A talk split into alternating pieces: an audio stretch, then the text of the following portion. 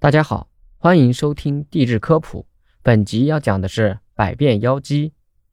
现代鄱阳湖在一年之中就有高水势湖、低水四河的独特景观，在汛期水位较高，上下游水位落差小，呈现的是湖相；在枯水期水位较低，上下游水位落差大，呈现的是河相。即水位落差由大变小时，河相转换为湖相。水位落差由小变大时，湖相转换为河相。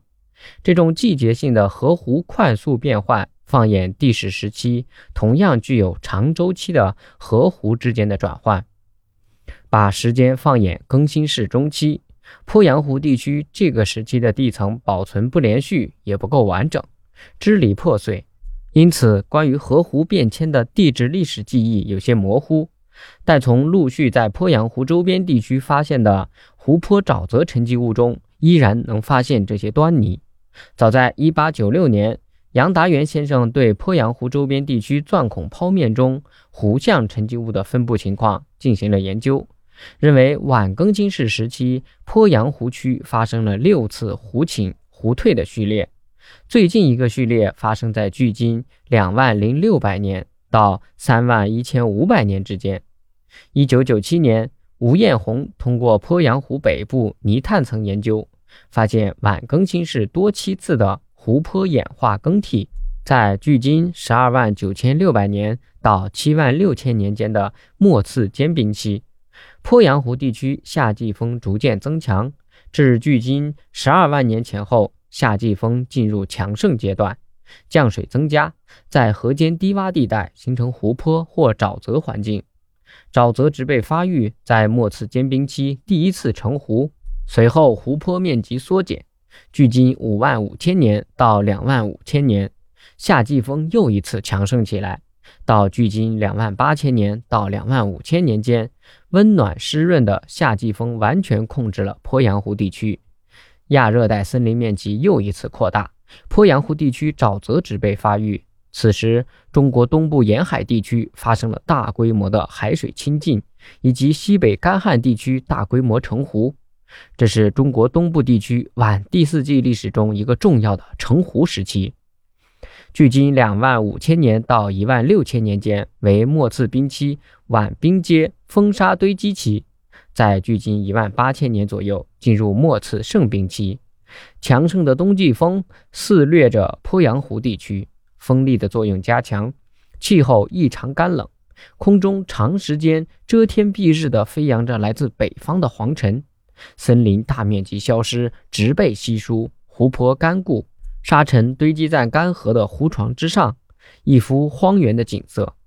直到距今一万六千年左右，冬季风有所减弱，气候开始转变，进入晚冰期时代。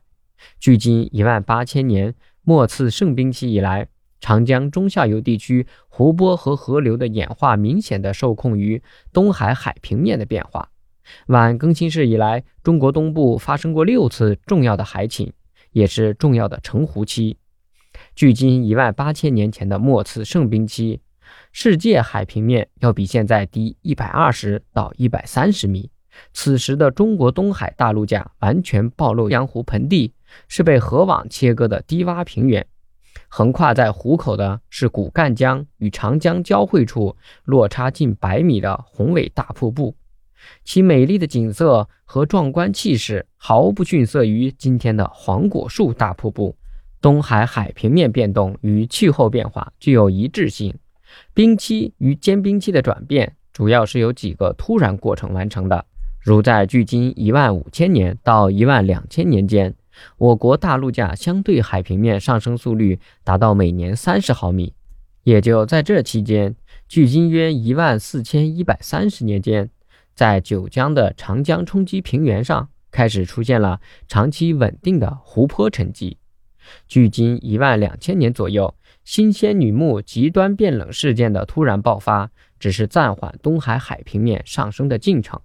距今一万两千年到一万年间。东海海平面相对稳定。非常巧合的是，在这个阶段，距今一万一千年左右，在鄱阳湖东畔的乐平仙人洞吊桶环遗址中，我们发现先人们经过漫长的历程，完成了农业史上一场里程碑式的革命。他们已经完全驯化了野生稻，开始大面积种植人工水稻，采用狩猎、采集、农业混合多样化的方式，成功应对这气候复杂多变的世界。距今一万年以来。我国东海海平面有距今八千三百年之前、距今八千到七千年和距今六千到五千五百年三个重要的上升期。其中，距今八千到七千年这次海平面上升发生在我国全新世海倾达到鼎盛的时期。